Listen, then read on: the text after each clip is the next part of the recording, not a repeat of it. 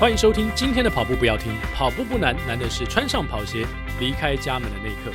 你不需要很厉害才能开始，但你需要开始才会变得厉害。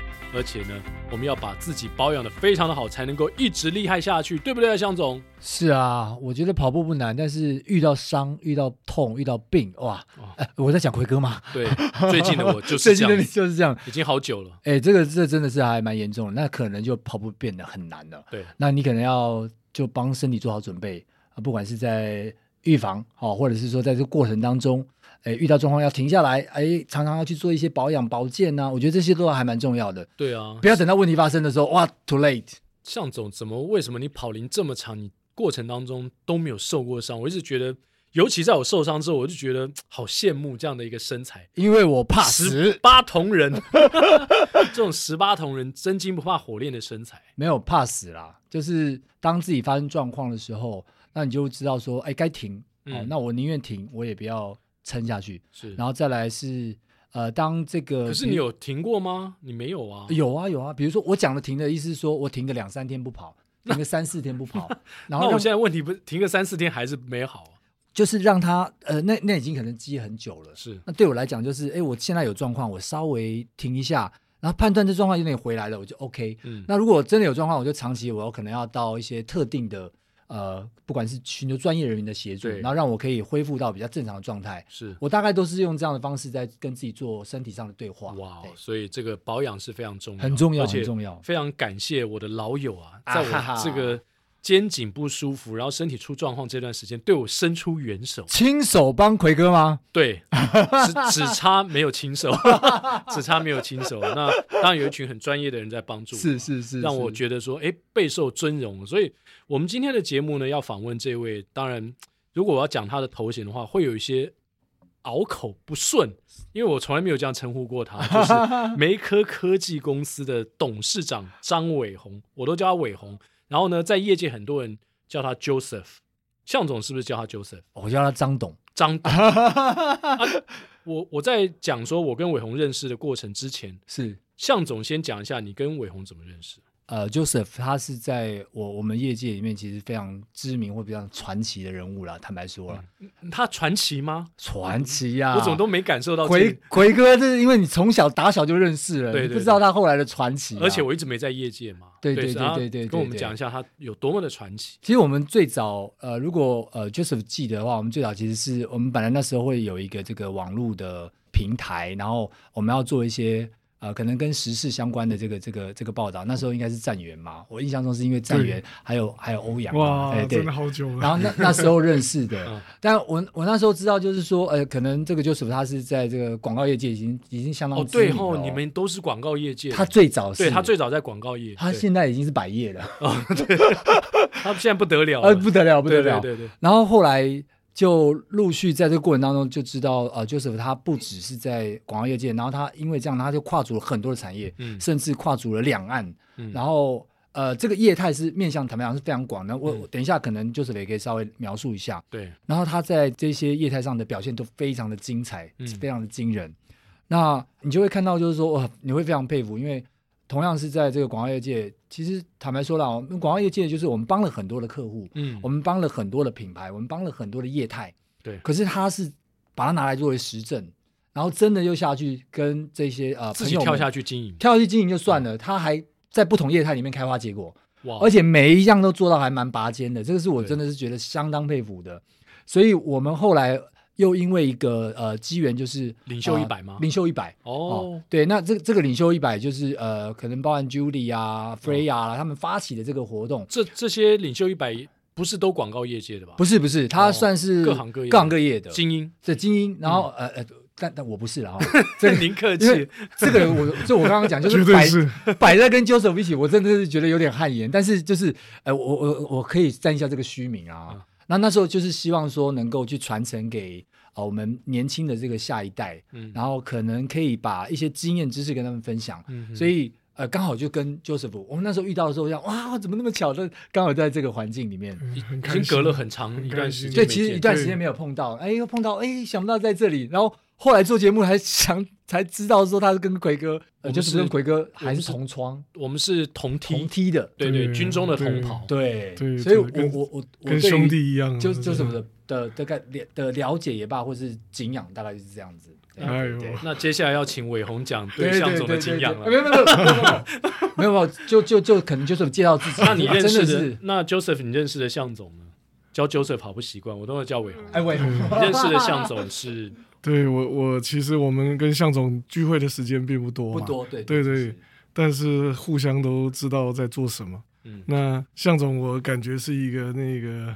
生活非常的紧凑 啊，那那所有没错，对是吗？没错嘛，就是说我光从这个这个他的那个 FB 我就可以看到 那个紧凑的生活中还来做 Podcast，对，这实在是太令人佩服，而且 一做就是一年的嘛，一年多，而且他分文不收，就是他没有任何车马费，他完全燃烧热情，这是真的。而且我还知道向总还做其他的很好的事情，带领国手会，对对对对对，有很棒的事情。那对，很开心又遇到嘛。对啊，对啊，那就世世界很小，是，那只要都是做好事，大家会在一起。那鸿魁跟我是那个同梯了嘛，对，所以那天我听他说是你们两个主持，我特别兴奋。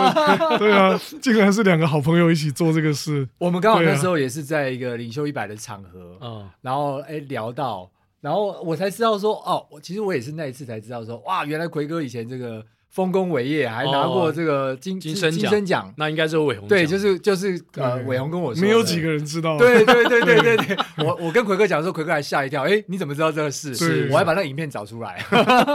对啊，红葵的歌声。那个比他讲话还动听，所以都很动听了。所以今天呢，我们虽然是跑步节目，是那当然，我觉得我们后面会聊到一些伟鸿创业的过程，是是。因为其实像胆哥那集来的时候，我们也聊到他的创业嘛，其实也蛮精彩。就是我们从跑步出发，是，然后可以了解到每一个人他在跑步之余，对，哦，或是运动跟他生活跟他的事业结合，是发展出什么样一个非常美丽的一一个风景。那伟鸿，其实你个人跟运动也有一个很强烈的连接，嗯，因为就我所知啊，他曾经连续七年，是不是横渡日月潭是几连续几年？哦，对，就连续七次 去游了其实。那其实也不是为了我自己啦，因为其实日月潭并不难游，它已经变成一个嘉年华的样子。对对对对对对，那我。一开始去是因为跟着父亲去的，嗯，那我爸七十岁还在游，我都好担心，所以所以我都要紧跟着他，对啊，那一跟跟到他最后七十五岁，人家不给他游了，哦，对对对，有一个上限，所以你第一次去就是跟着爸爸一起游，所以他他的第一次就有人陪。呃，没有，他去了一两年，我越觉得越来越他越来越不安，对，跟着一起走，对 对，然后我就我就其实我也有游泳的习惯嘛，是是是，我大概现在很老了，大概三十岁到四十岁那那那十年，我是一个礼拜可以游个四四天以上，哇哦，嗯，而且是拼命游的，嗯，我我其实是不会游泳的，在之前我只能有一点蛙式，那那十年我就反正自学。然后重点是运动啊，对对对，对啊，我我持续了十几年应该有，哇对，嗯、对啊。而且伟鸿的父亲最近哦身体有一些状况，对，其实最近你在这个爸爸事情上面其实花了很多的心思，对啊，就其实你看哦，他现就是五年前、嗯、他还游了最后一次日月潭，看起来也都挺棒的，每天也都有。去运动的习惯，嗯，那就就是现在就是等于是有有中风了，哦，对对对，那其实也才一个多月，嗯，嗯，那你就会看到一个人就是生病以后的那个无助，嗯，那我们都很想帮他的忙，嗯，但是确实造成了，就是说全家都都没没这个经验，是，所以忙着照顾他，他们他们又在台中嘛，对啊，所以。就就挺不忍心的，那幸好他有这个运动的底子，嗯哼，所以有一些医师会担心他的那些肌少症啊，是是，或者是心脏的一些问题，因为八十几岁就最怕生病了以后还有这几个问题，对，其实就很难再恢复，没错。那他这个基础是在的，是，所以我们现在正在努力的帮他复健，对，他被我排了那个 一个礼拜有四天的复健课程，两天到医院，两天。这个物理治疗师到家里来训练，都跟当兵差不多了。我觉得这真的蛮重要的。对，他很辛苦啦。他当就是生病的人，一定是最辛苦的人。那我们就尽量帮他。对对对啊，但是就是很很不忍心，就就完全生病以后，什么事情就就完全不一样了，就改变。但在在中风之后，其实，在前期的这个阶段的复健是非常重要的，没有办法完全，但是他比较可能够回到回到这个啊、呃，在中风前的大部分的状态。对。那如果太晚的话，可能。包含甚至刚刚提到肌肉的状况也也受影响的，很多的这个动作可能都做不出来，就回不来。对对对，我我有跟尚讲过，是有聊过这个事情吗？没错没错没错。对啊，那他我我们叫黄金的修复期啦。是是。那我我那天问了我们那个那个院长，我说他是运动物理治疗的专家嘛，嗯，那我就问他说，这个所谓黄金修复期是是什么意思？是只有这个时间恢复才能够回到原状，还是比较？能够修复恢恢复吗？他说，其实也不尽然是这样，就是说，他们所谓黄金恢复期这三个月，或者是所谓半年，对，就是说，你最好这半年都不要停止，是是运动，停止活动，否则你如果因为这样，老人家嘛，他肌肉减少。他老人家是不可能再把肌肉养回来的，没错没错，对，不像我们都要锻炼肌肉，锻炼哪里我们会用高强度的方式，对对，比较强度，对老人家是不太可能，所以他们在讲说也怕你几个月不动，这个肌肉一消退就什么回不来了，对对，所以当然这些神经的修复啦，或者是重建，事实上也要靠这些不断的去尝试，是没错，那所以。就我们现在就也很急嘛，是是。那看起来他这一个多月、两个月有一蛮大的进步，我觉得，嘿，是比起来。那那现在在这段照顾爸爸的过程当中，伟鸿反而回想起，就是五六年前你还跟父亲一起横渡日月潭，那那个如果想起那个画面，现在应该很有感触吧？对啊，我我我感觉那时候他还很年轻哎，说真的，人就是这样，我。我其实不是只有跟他去日月潭七年，我还有一年还跟他去南湾，哦、南湾也要游嘛，嗯，还有去石门水库，哦，以前石门水库还能游，可以游的时候，我也去游了，倾盆大雨跟我爸，所以呢，大概那八九年十年的时间，嗯，就我感觉他就跟我差不多，就是那那种像个年轻人，对，当然没有活力，对对，我就我就觉得哇，你看才几年而已，嗯嗯，对啊，那生命很折磨人，那。我我我认为他以前奠定的那个基础是还是帮助他有帮助，对对对。而且我记得我跟伟鸿聊天的时候，我不知道向总有没有这样的感觉，因为中间有一段十几年时间我离开了台湾。嗯嗯。其实呃我们在成长过程当中，台湾人常会做的事情，我好像都没有做。譬如说，很多朋友现在都在露营，是，但是因为我的家人家人都不在嘛，我的孩子也都在新加坡，是。然后那边很热，也没办法在那边 露营，然后所以。很多家庭成长过程当中，带着小朋友去露营这件事情，是是是，就是变成我的 missing piece。另外一件呢，那个是伟鸿跟我讲，我才恍然大悟。他说，台湾人没有去横渡日月潭，感觉自己不像个台湾人。有了，我有去过，我有去过。向总有是，我以前也是属于，我记得在这书上也有写，我那时候不太会游泳，然后不想让小朋友知道，因为怕觉得说，哎，我不会游泳，这是很也蛮糗的。是，所以我就开始去练游泳。嗯，然后我们那时候那个 EMBA 的很过分哦。我那时候不会游，我六月开始练习，啊，我总共练了五十次，好、嗯，跟刚刚伟鸿提到是一样的。那我就每一个礼拜起来五天练习，结果他们在那时候我还不会游的时候，六月他就开始报名报报了。九月的日月潭，对对对，九月底的活水湖山铁，啊，梅花湖山铁，然后十月初的活水湖山铁，一连就一连串三个都报下去了，所以我那时候有因为有生命上的担忧，所以才开始我很积极的练习，疯狂的练习，疯狂的练习，对，所以后来当然顺利永渡，那就像伟鸿刚刚提到的，因为那是一个嘉年华会，嗯，不会有没关系啊，浮标浮着，那就这样就晃啊晃啊，可能就过去了，对对。对，可是那个下水的那个恐惧。还是要克服的，还是要克服的。对，或者说像没有爬过玉山，那你还做过什么台湾人一定要做的事情？你觉得？So far，没有，就永渡日月潭嘛。对，但照理说是要有做三件事嘛。是，那我只做了一件。那另外两件是不是要爬玉山？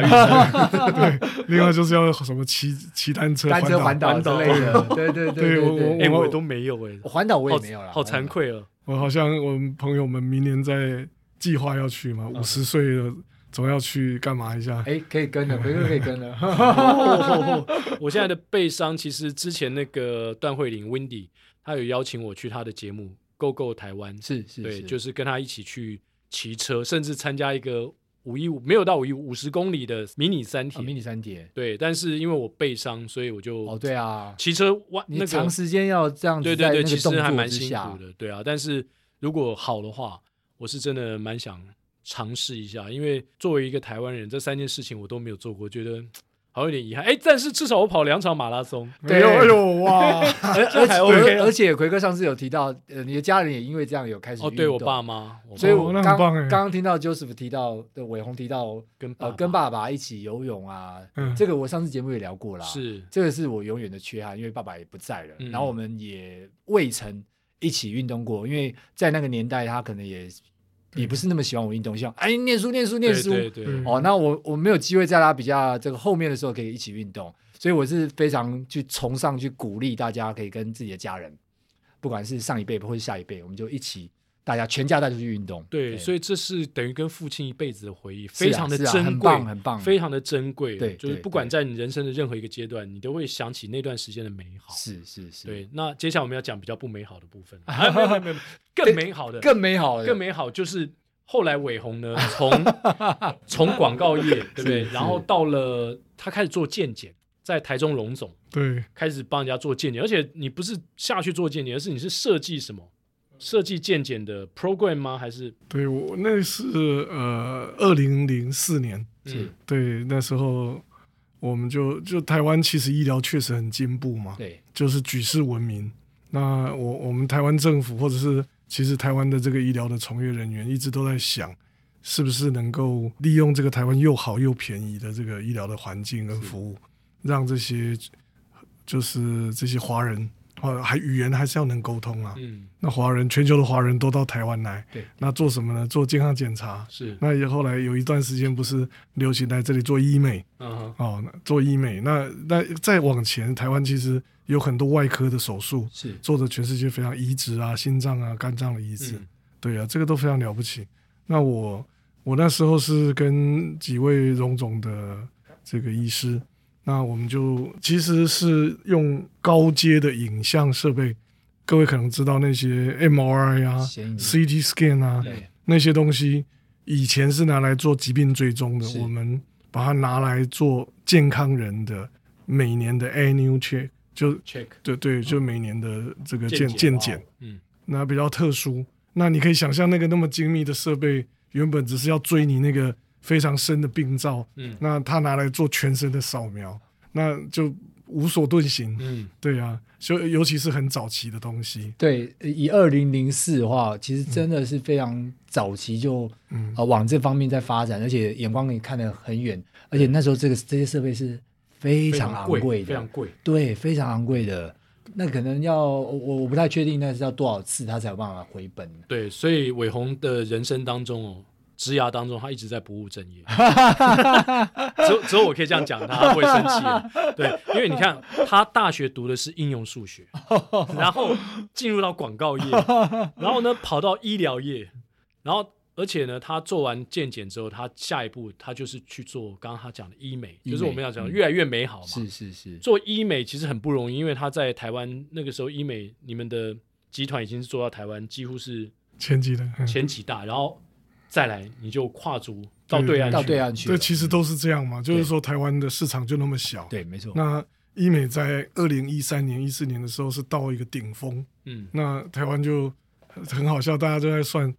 有两千家的医美诊所，这么多？那你意思就是要找几家？就是一万人，一万人有一家医美诊所在照顾你的这个 face，你的美貌。嘿，那这个超过韩国，超过韩国，对，夸张。对，那所以我们常批评韩国人是韩国的美女都是人人工的，对对，搞不好我们我们台湾是有过之而无不及。我我我我们讲说医美分成比较。比较就是手术型的哈，那或者是比较轻的医美。那我我这个我在大陆学的字眼哈，他们叫轻医美，听起来挺好的。嗯，那以前我们叫微整形，微整形对，听起来比较不好。对对对，好像稍稍逊了一点。他们他们真的很会用词。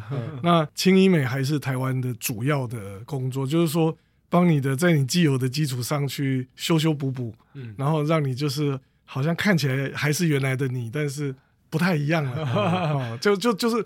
让人家真的讲不出什么，是。就是到底是哪里不一样，但是就就是不一样，就是变好看。对，但你可以否认你做了任何事情，你只是最近多有跑步啊，对对 对，睡得很好啊，喝水啊，对，然后皱纹就不见了，对 对，眼睛变大了，鼻子也稍微挺了一点。韩国就是重医美，重医美，在台湾就比较流行，他们重重工业，他们是重工业，对。对。韩国韩国的那个否认不了，对你你去做，人家问你做什么，你真的没办法。否认就变了一个人了，我换一个人啊。对对，所以那那个时候是高峰。那我们也跟几个伙伴就谈了，就是说台湾的市场，我们大概再再去发展也会打到自己了。嗯嗯。好，那也太竞争，我们还是要到对岸去。去嗯、那那那个时候，其实很多行业都已经就是在台湾的优势到大陆去已经不存在了。嗯。好，但是。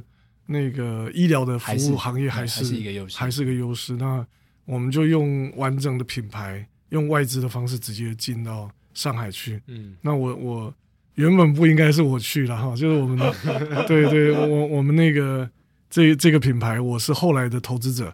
那这个创办人他就。家里小孩可能也太小，怎么 就去不了？那就，就你没小孩的，你去了。对对，我就没小孩。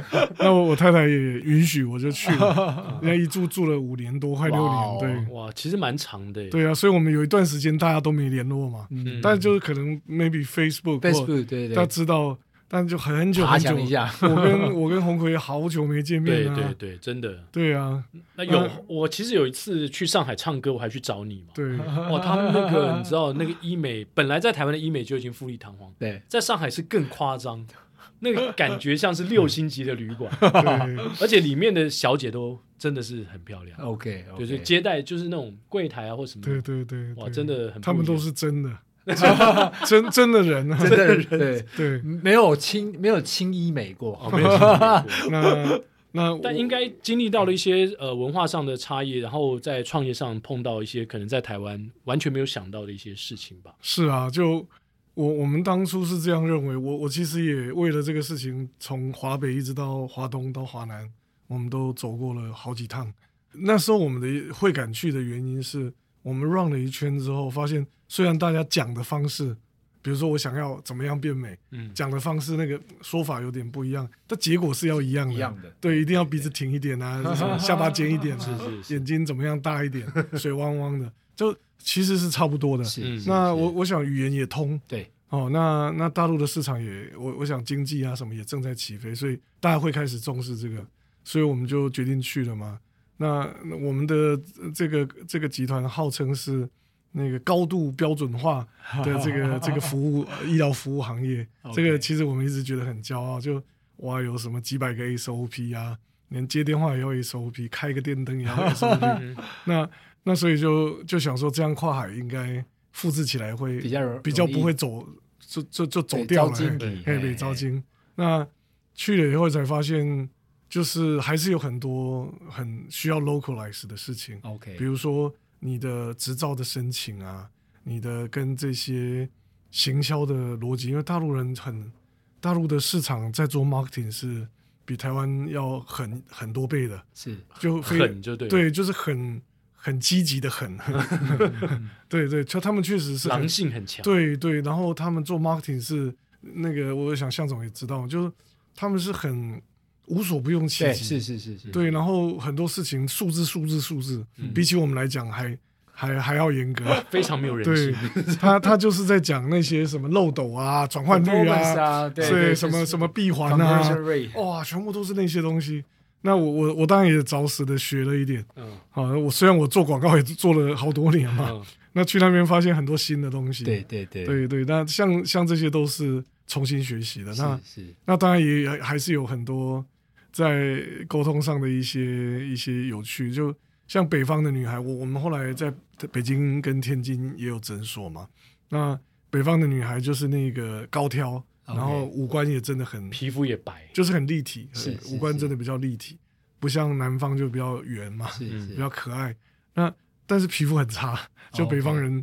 因为太冷了，对，就是天气，然后他们对保湿的观念也很差，嗯，所以我们其实一开始的时候只讲了保湿，就讲了一可以讲很多很多。光，光这个，对，因为你你看一个美丽的女孩，她皮肤不好多可惜。嗯，那所以说你只要跟她讲说你要怎么让注意你的皮肤的保湿，因为她有他们都会注意到台湾人，嗯，就是台湾的女孩，甚至男男孩子，就是说。好像感觉皮肤好像稍好，哎，没有皲裂，没有。觉得你怎么这么嫩？没有，我我我讲，我去我在天津那时候刚开始的时候住饭店嘛，我我们就要住要要筹备，那我就住在那个日航酒店，住住住住了一段时间。那个前台突然一个妹妹，我们每天经过都会打招呼嘛，然后她跟我讲说：“张先。”你们台湾人都那么嗲吗？那么嗲，那么嗲。他跟我我说，你说我吗？我我那时候还我我记得那时候每天都在饭店跑步嘛。对，我还穿那个小短裤，壮。因为你刚去，感觉很 man 啊，什么嗲。刚去大陆的时候，你常跑步。对对，几乎都在跑，每天都跑。对我我想那顺便也认识那里的环境。对对对，就在外户外跑，都都有都有都有。我而且而且那时候。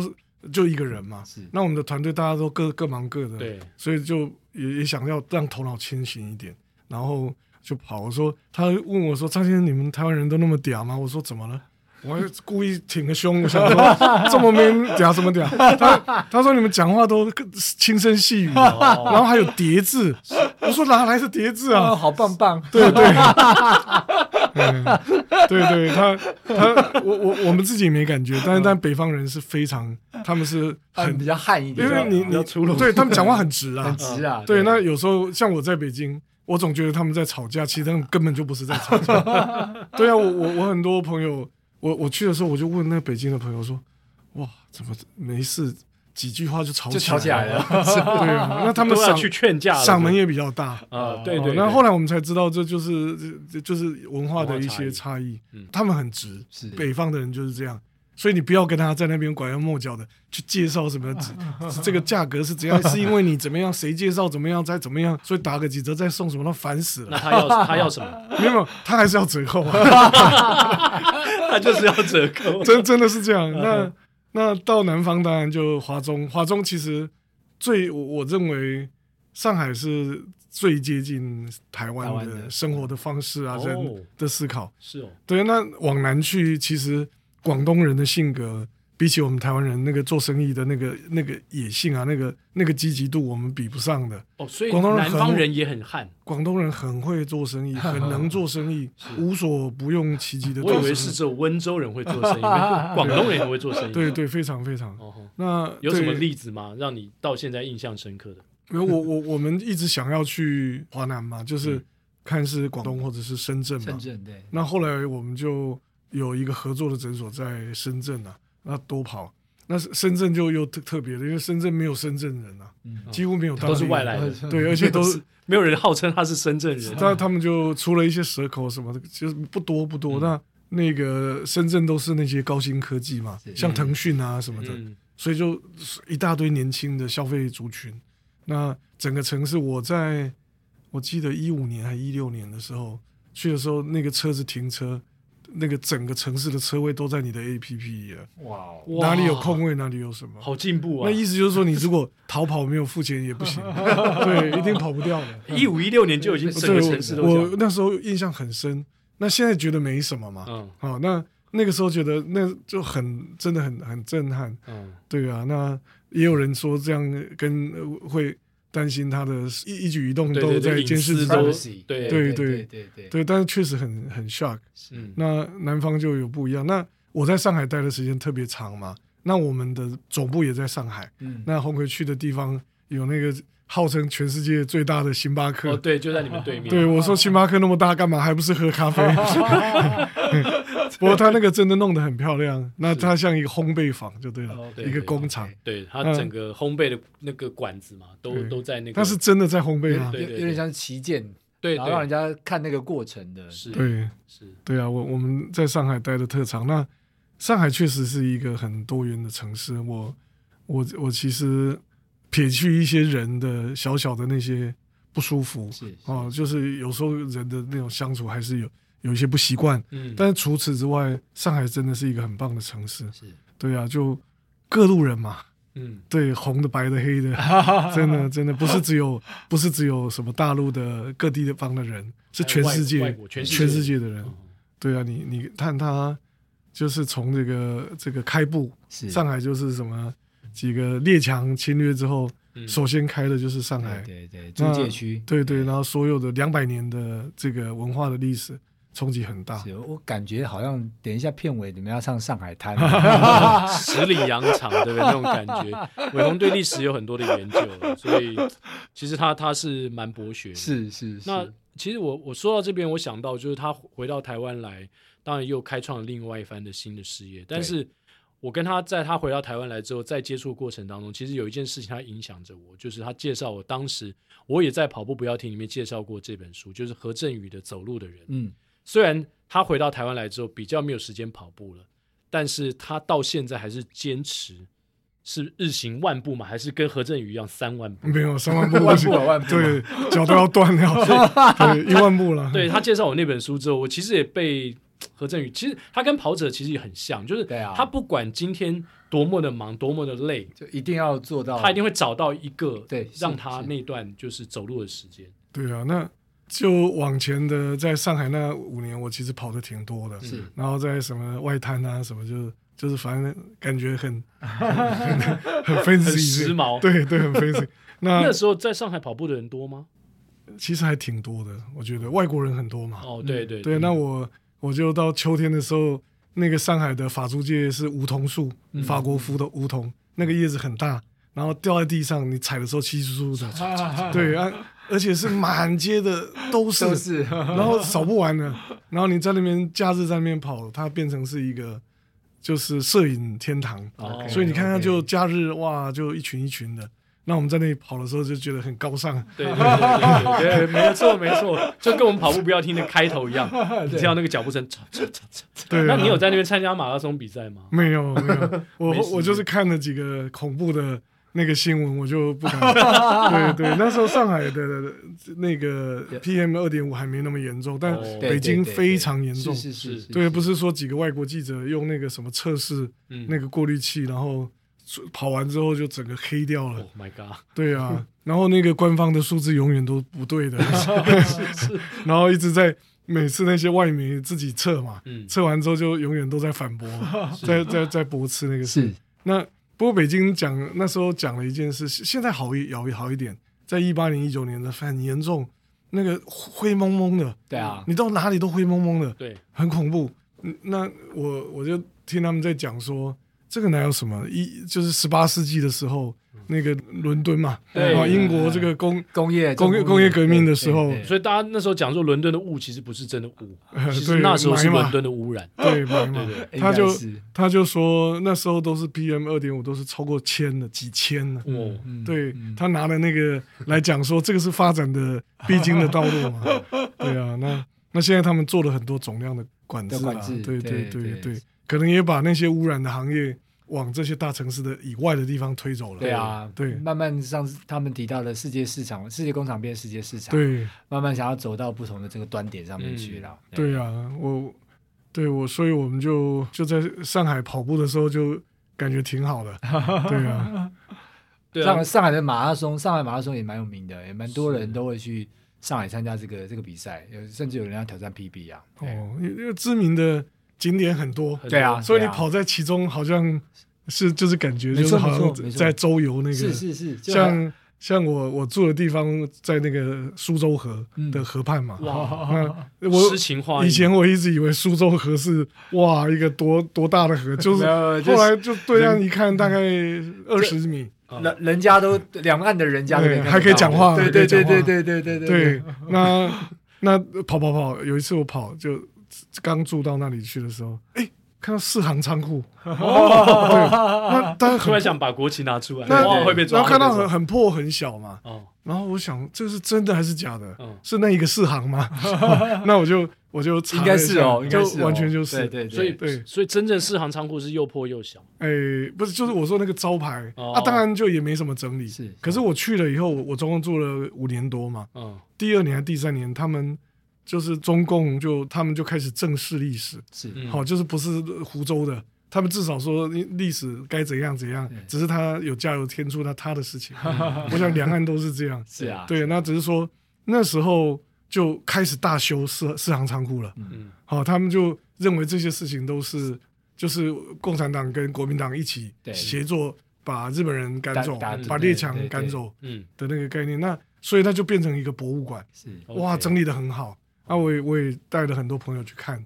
上次奎哥去来不及哈，我没有。对我们我没有去到。对啊，我也知道什么。我比较想跟你再去苏州河畔跑一下，或是在发租界跑一下。我们现在我们感觉后面还有一首歌，在自从呃苏州河畔见了你，呃相思河畔，相思河畔见了你。哇，这个这是我们应该没唱过最老的歌，最老的歌。对对，对不起对不起，是我是我引起的，对不起对不起。我对啊，我苏州河一直走出去就是就就到外滩了。嗯，对啊。哎，我觉得光讲大陆这段，可能我们可以录一集，因为听起来好像有。其实我到大江南北都去嘛，就有但在北京也有很多有趣的经验。不过就是这个中国市场确实很大，是啊。但是就是我我还是喜欢住在台台湾的感觉。对，重点就是我我们人啊，这各种事情我我们觉得比较习惯，是。那生活也很方便嘛。对，对啊，我家家人也都在台湾啊，这是最大的。一段时间之后，你就会蛮想家。对啊，要想要回家跟大家一起团聚也罢。对，然后享受那种。啊，彼此互动的那种感觉，我觉得这是在外地一直会想要做的事。对，对，一个人在外面真的是，所以就一直跑步听那个音乐，有有冬天叶子这样飘，就觉得很苍凉啊。所以，所以你会抽雪茄是那时候的压力造成你开始抽雪茄？没有，我我抽雪茄更早，我、哦、我就是那个广告公司的时候就开始，全全公司的男男女女哦，只有我跟会计没有抽烟。那我就觉得很生气，因为我压力好大啊。我我的房间明明就有窗户对外嘛，嗯，那其他同事通通抽烟，结果他都到我的房间来抽烟，那我就觉得很诡异。嗯，那那那时候想说不行，一定要想个办法。抽烟我也不喜欢嘛，那我就就。就哎，朋友就介绍说，哎，抽雪茄，我觉得因为挺舒服的。以前以前那个有一个很知名的广告影集《Man Man》啊，广告广告款人，但里面都是大概就是这样子，哦，都在抽雪茄，就是也也也不是雪茄，就是就是创意人啊，然后广告人啊，大家都这样子啊。那个 Mad Man，对对对，就跟你跑在外滩那种感觉一样嘛，就是很高尚哦，不是叼一根烟，而是拿一支雪茄，那感觉很不一样。那回到台湾来之后，哎，伟鸿。其实你后来又离开医美，然后最近在做这件事情，我觉得你一直在创业这过程当中，你自己曾有没有曾经问过自己说，我干嘛这么累？我要不要停下脚？还是你就保持像日行万步一样，就一直往前走？没有没有，就一一定会每次都会问嘛。就我去上海的时候，就明明就在台湾的工作也算顺利嘛，是。那去那里就带着几个干部，然后啥也没有。就去那边从从零开始，那时候就一直在问你刚问的问题，这是干嘛嘞？对啊，其实很辛苦，非常多的不一样的事情都挑战。嘿，我插个话，就是刚刚就是提到说这是干嘛？因为我们马拉松跑者也常这样。哦，对对，我是谁？我在哪里？我现在在干嘛？尤其三十 K 之后，尤其三十 K 之后，对对对，这次万金石有很多人跑到说，最后就是有点慌神，慌神那种感觉，就那种感感觉，对对对慌神啊，对，因为太热了，对，太热，跑到后面很辛很痛苦，对，然后又很早起，所以我我我刚刚讲那段跟这个创业的过程当中，也有可能有类似的异曲同工，曾经到恍神的地步，就是说我不知道自己为何，我有跑过二十公里，但就没有再跑过其他的，嗯，那。那个就是也有一点那感觉，但因为创业就时间是一直没有停。对，你好像就是一直在一直在走，一直在走，不知道往哪去。然后嘿，是不是可以达达到你想要达到那个那个目标？不是说什么现在已经十八 K 了，十九 K 没有没有，就是现在到底在哪里？没有尽头的感觉。说说真的不知道。那但你你有很多计划嘛？那但是永永远都不知道这个是在身在什么状态。嗯，那。总是会问你刚刚讲的那个问题，到底我干嘛那么累？那那可是就好像，可是一定身体不听使唤。对，就像跑者身体不听使唤，你还是想跑。一定在创业的过程当中，也有一些事情是深深的吸引着你，让你为了那样的一个热忱，就是一直往前走嘛，对不对？对我，我有些人会问我说，我们家是不是做生意的？嗯，然后我们是不是什么二代啊什么的？我说我确实是二代，但是就是我爸爸，再来就我们嘛，或者是说是富二代啊，付房贷跟车贷，是是是，哇，这厉害了，学起来，对对，学起来，对。对啊，没有，那那因为我父母都是公务员嘛，对啊，那我我们是自己就做生意就走到这条路来，嗯，那就是感觉那种挑战呢，就是你你越大的张力，就是我想跑步一样嘛，就越大的张力你。得到了，就得得到了你的那些，然后达到了一些目标，目标。你那种感觉，嗯，而且过程也很很有趣嘛，嗯、会有很多不同的人啊、事啊、物啊，所以那那个是让我觉得挺，就是 addictive，就是对对，有点着迷，对对，嗯、然后就就就一直这样，然后再来就是说，因为我们做事情。也尽量广结善缘嘛，所以朋友还挺多。然后就有时候都会不知道怎么样就找来，然后就 就要做什么聊一下，然后人就来了。然后不是你，你就你就有时候想说不要再搞了，不要再搞了，不要再弄这个了。局越大，越弄越大。对对对，对啊，后来后来都还忍不住的下去。那但因为你就工作的经验多一点，你就会选择。嗯，哦，有有些东西看起来就更难嘛，或者是更不可能成功。所以，最啊，说到这边，我好奇的是，在你现在做这个物理治疗所之前，嗯、有什么就是你觉得这个太难了？后有很多的可能人找了你，希望你做这个做那个，有没有什么实际的例子是说你一听觉得、啊、这个你刚刚说到这个阶段有选择嘛？对然后你选择放弃了？对，很很，其实其实真蛮多。就是在上海，是我有很多，就是不是很多，就是有八九个是真的很好的朋友。嗯，那有新加坡的朋友。有台湾的，有有上海人，那我们几几个大家聊得来，嗯、当然也抽雪茄喝酒吧。嗯、好，那那他们都很很优秀的人，然后有的就是开餐厅，开得非常非常好。那有时候他们也会聊嘛，也也会找或者怎么样，那就看着就觉得好羡慕哦，嗯、在上海滩呢，对对，在那种哇多棒的地方开那个餐厅，嗯、而且受到广广大的喜爱。好，那他像他们现在越做越好，嗯，好等等的，然后有一些其他的。其实蛮多的啦，对啊，因为我从呃广告之后，我就接触了这个医疗，就从健检开始，我我总觉得这个事情是大好事，是。对做生意当然可能也赚得到钱，你去做一些贸易啊进出口，嗯，这这个我是我这个领域我是完全不懂，嗯，但是就看到人家很容易赚钱嘛，那也有一些机会找我说我们有代理一些什么东西，嗯，这个我对我来讲真的是嗯不不一样的领域，是，但是。健康这个领域，我总觉得这是好大好事。嗯、就是你你可能赚得到钱，但你重点是你是靠因为帮助别人而赚到钱。是啊，这这种感觉还挺不错的。嗯，那我就就渐渐，我们就很早期的就发现那些很致命的那些癌症啊，嗯嗯、或者是一些心血管、脑血管的这个初期的病变。嗯，如果你不知道。你可能到某一天知道的时候都来不及了，对，对，太晚了。那那那时候我就觉得我们做了很多不错的事。我我记得周边有好多好朋友都因为这样，就我也不知道是我这是乌鸦嘴还是怎样，就是找来了，然后明明就年轻活蹦乱跳的，然后都找到一些早期的什么血管瘤啊、癌症的。那你如果不去做这个早期的筛检，根本不知道，你你不知道。对，等到你知道那一天确实很严重。嗯，对啊，那。医美另外有一些帮助别人的事嘛，对，总是让大家更有自信啊，等等，对对，那也也是一个热门的行业。对，那现在就是深深优动物理治疗所嘛，等于是从第一间开到现在已经差不多一年的时间了。一年，对。那伟鸿，现在你的看到了，一定是台湾在这块当中有一些不足的地方。对，你希望能够整合一些。其实其实台湾有很有趣，就是台湾的鉴宝，嗯，就是以前都会讲台湾有什么名产啊，都讲很多嘛，什么凤梨啊、西瓜啊，什么 什么都会很多各式各样的东西，那半导体啊，什么东西的。其实鉴宝，我觉得才是台湾的名产，绝绝对是举世闻名的。它因为它的它的覆盖率很高，对。那那另外就是我刚刚讲又好又便宜，嗯，好，那当然就是就一般民众。受惠的人会觉得这个是很棒的事，但是就医疗的从业人员会会觉得很辛苦。嗯，那事实上我觉得都在 average，都大家能接受这个这个事情是 OK 的。那但是因为健保能做的事情就是先照顾你最基础的，是是。那或者是一些重病这些事情，你可以透过健保都能够得到这些这些覆盖。对。那但是现在慢慢的大家又希望你的你的治疗的品质在提高，你可以有比较专属的服务，有客制化的东西。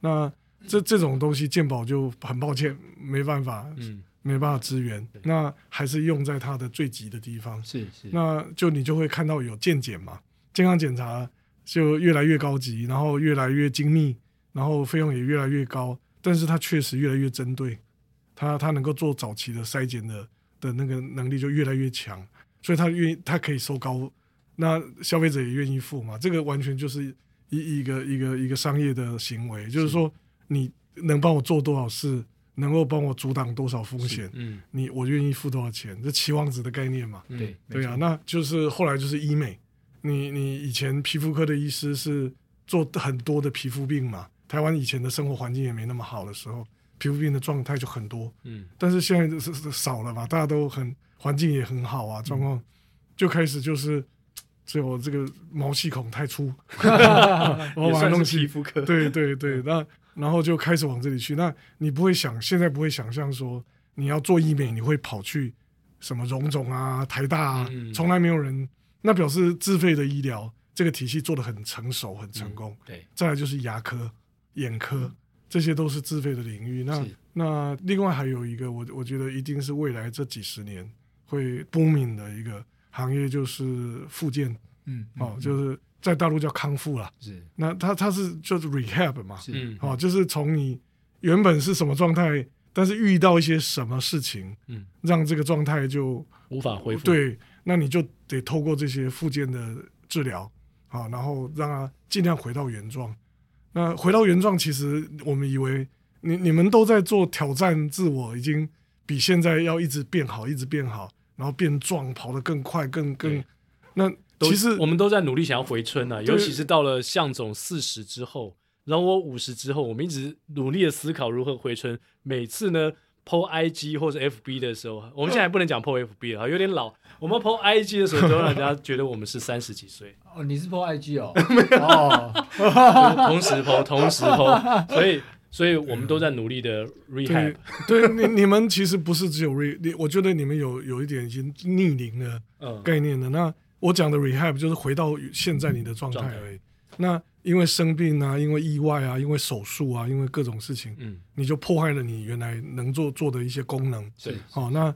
那所以这个附件的医学就在做这个事。是。那物理治疗其实也这个领域有趣，因为我我我有一个好朋友，他在台大医院，那以前是物理治疗科的主任嘛。嗯。那那个林林林训正林老师，那我我们就我一直听他在讲很多物理治疗师的这个很多特异功能，嗯，就他们学很多东西，他们对解剖学的了解，对，他们对运动生理学的了解都很。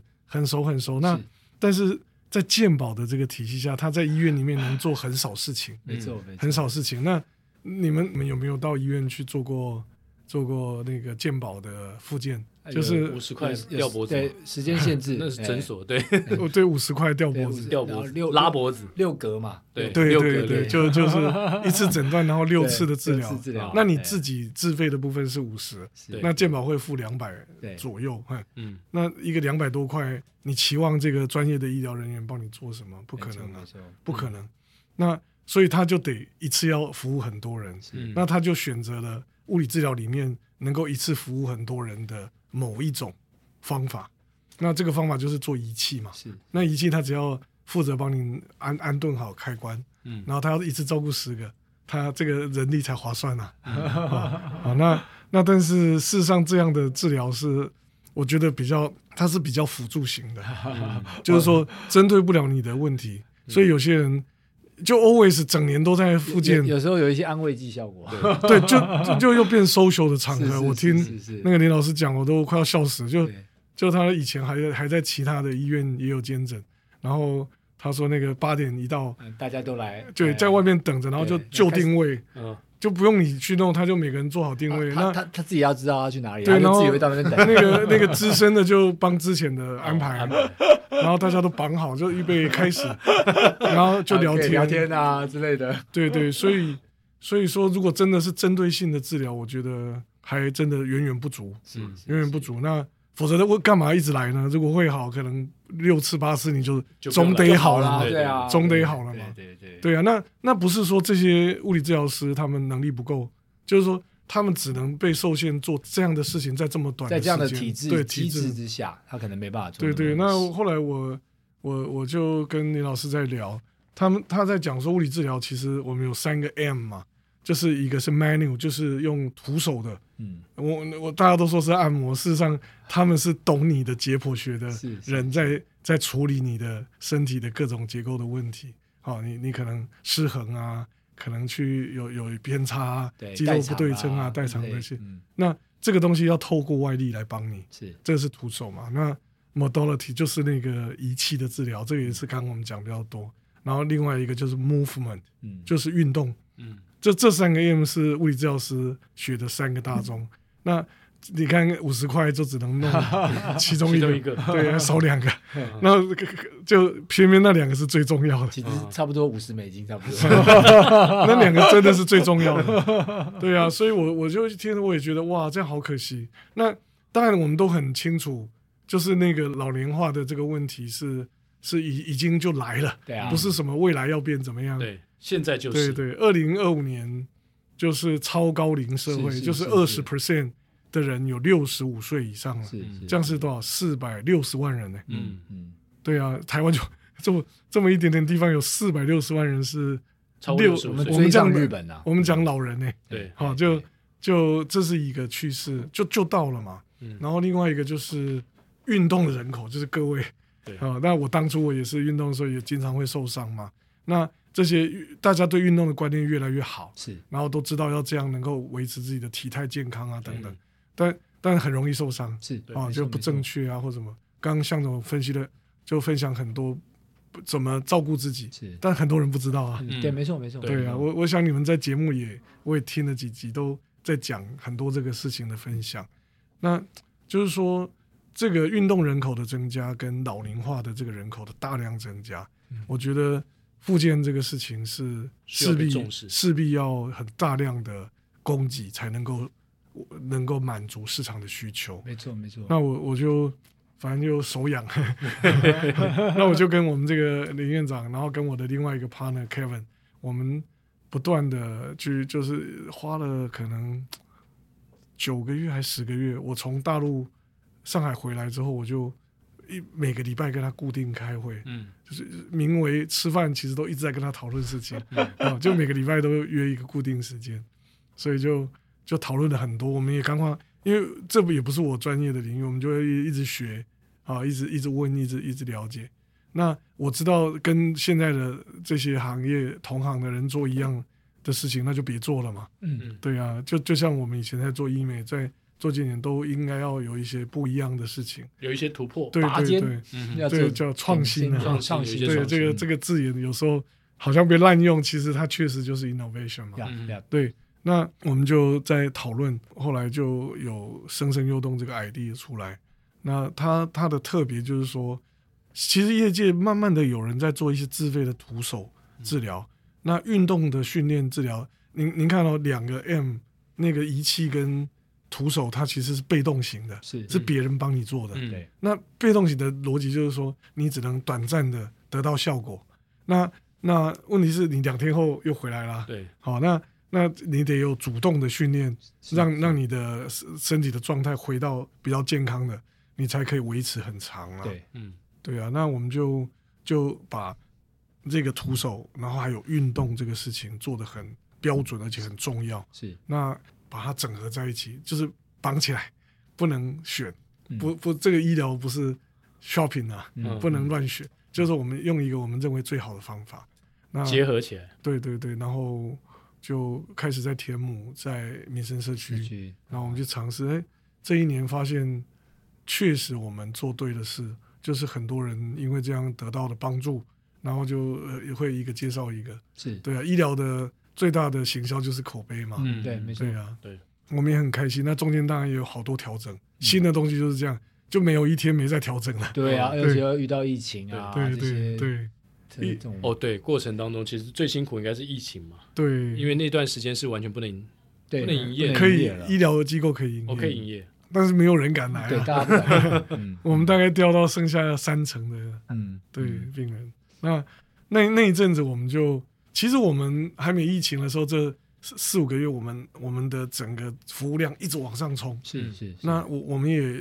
超出我们的一些想象，就那么多人需要。嗯。然后就疫情了嘛。那疫情了以后，反正我们团队还算新，大家就调整，开始在讲一些怎么做居家的东西。是是。对，我们可以做一些远距的。他其实在家里只要只要做一些正确的运动，适合他的，我按照我们的指导，他其实也能恢复，他的疼痛也能减轻。没错。所以我们那时候就那那几个月也没闲着，哇，忙起来做这些。对对。那伟鸿，你觉得台湾的就是物理治疗的专业未来会往哪个方向走呢？我我觉得其实。就是复健这个科别，就是最后来病人来找的的，就是归咎，就是会有一个很 simple 的这个 reason，就是说他就是痛，嗯。嗯，哦，但不管是怎么样的方式，就经过什么样的摧残就痛，对。所以疼痛的治疗这个部分也变得很重要。那去除？那疼痛这个科别不是一个什么主主科、主要专科，嗯，但它确实现在变成一个显学。对。那我我们就找，就是我们现在又要在中校新生，这广告可以讲吗？中校新生的那个捷运站那里要开一个，就是疼痛科诊所加上物理治疗所。对。我我们就是在做物理治疗的时候发现。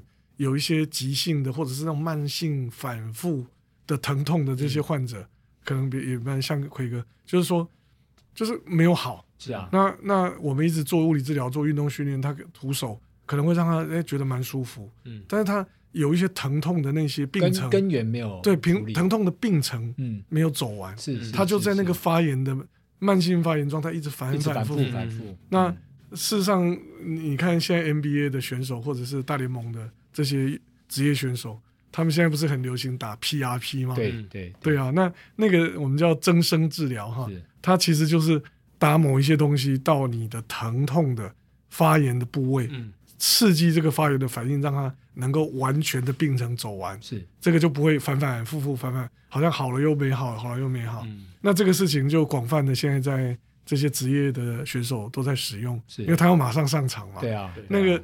所以之前是打葡萄糖，那现在开始打一些 PRP，就是高浓度的血小板，自己抽出来。对对对，血小板。对，那那些东西打了之后，他可能一两天会很痛，是，就是就就是在走那个疼痛的那个过程，然后走完之后，这个事情就结束了。嗯，那那你疼痛没有了？问题是很抱歉，请问你是为什么疼痛？就是可能是因为你姿势不对啊，对，你的根源还在。对，那所以我们就加上物理治疗，跟他讲你的根源为什么这里。会有这样的问题，是，我们就教你怎么运动，对对对，我们再用徒手把你那些紧绷的肌肉做一些舒放，那这些东西就会让你整个会 cure，而且会会会延长的很长的时间。是是，是，那那我们就想了，就把这个就整合在一起啊。嗯、现在现在行业是把它分开的，是，是就有疼痛的治疗的医生是诊所，他们就打针，好，那拼命打拼命打。那也有一些是物理治疗，那有一些现在在做 co-work，是，可是还是两个机构，然后要由病人自己传达讯息，嗯，其实很难嘛，对，一定会 lose 掉的。对，那我就在想，我们如果我是病人，我最想的就是说，我把它都放在一起，会诊，呃，大家可以看到问题点在哪里。对，你去，然后我们就是一个团队帮你做事，是是是。那这里有各种专家，对，那你在过程中，我们还可以不断的及时调整这个治疗的方法，是。这样就你你就有那种。就是那种职业选手的待遇嘛，就是一个 team 嘛，对，对，没错，没错，对对。我们现在这个新的诊所就是想要做成这样的模式。那我我想在业界也是首创的。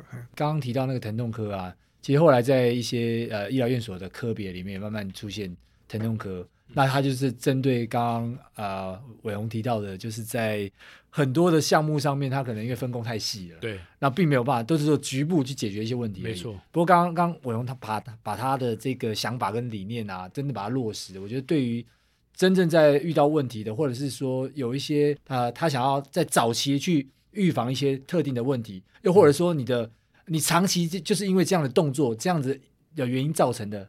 去根治它，我觉得这个是非常有帮助的。对，所以这个我想也是未来的一个趋势了。因为现在刚刚讲嘛，老龄化是越来越明确，是这样的一个社会，再加上运动人口因为大家都不想变老，运动人口就越来越多，对不对？尤其在我们这个中年的这个阶段，所以那已经不是 rehab，我我看它像 reborn，reborn，今年台北马的 slogan，reborn，reborn，reborn，OK，所以呃，非常谢谢伟鸿，是，那我们就是比较北方人，比较直接，直接一点，就是问他说。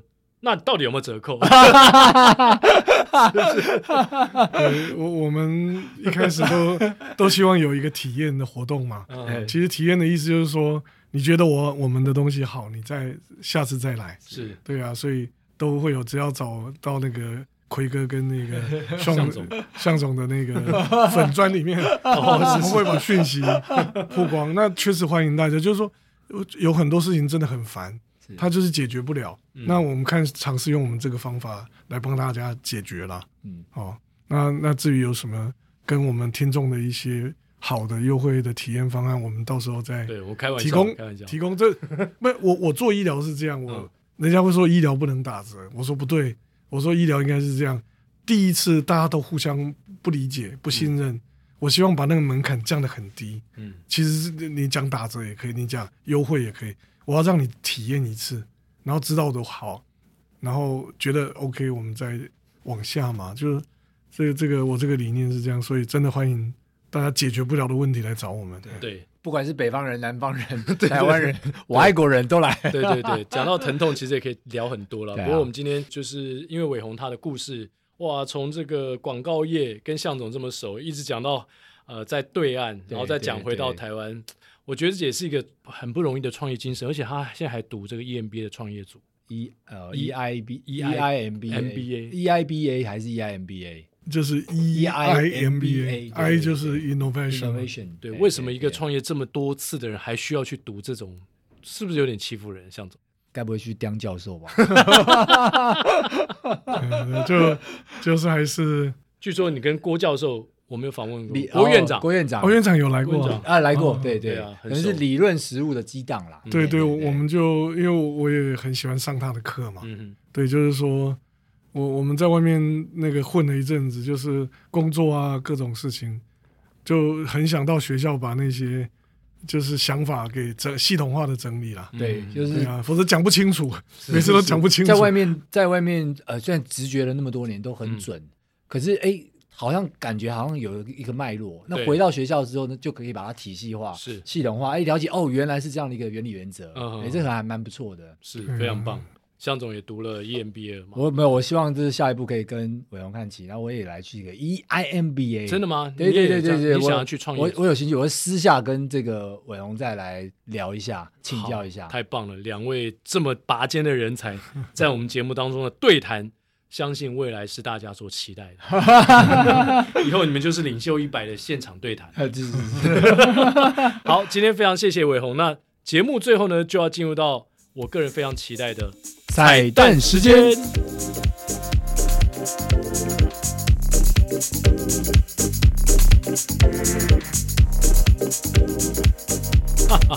今天的彩蛋时间，经过我们协商之后呢，我们找到一首很痛的歌，而且是会心痛的，对对对，哪里都痛，哪里都痛，痛到心里面了。这首歌就是张学友跟巫启贤都唱过的《等你等到我心痛》。好，那我就先开始了。嗯，等你等到我心痛，等你等到没有梦。所有感觉已成空，就让一切都随风。等你等到我心痛，我的心情谁会懂？所有真情的感动已消失无影踪。等你等到我心痛，等你等到没有梦。所有感觉已成空，就让一切都随风。等你等到我心痛，我的心情谁会懂？所有真情的感动已消失无影踪。爱你爱你始终，恨你恨你不懂。我付出的心有多深重？反反复复的爱不能相拥，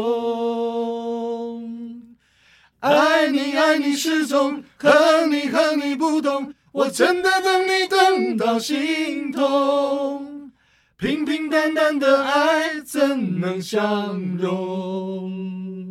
来宾请掌声鼓励。哦耶哦耶耶！我们就不要等到痛才要去 看医生啊，等到痛就太都太迟迟了，过了黄金时期，过了黄金时期啊。所以今天的跑步不要停，希望您会喜欢，也希望你得到一些知识，然后吸收到一些创业的精神。是，那我们下周三早上空中相见。哎，几点忘记讲？早上的八点钟跑步不要停，我们空中相见喽。对，拜拜，拜拜。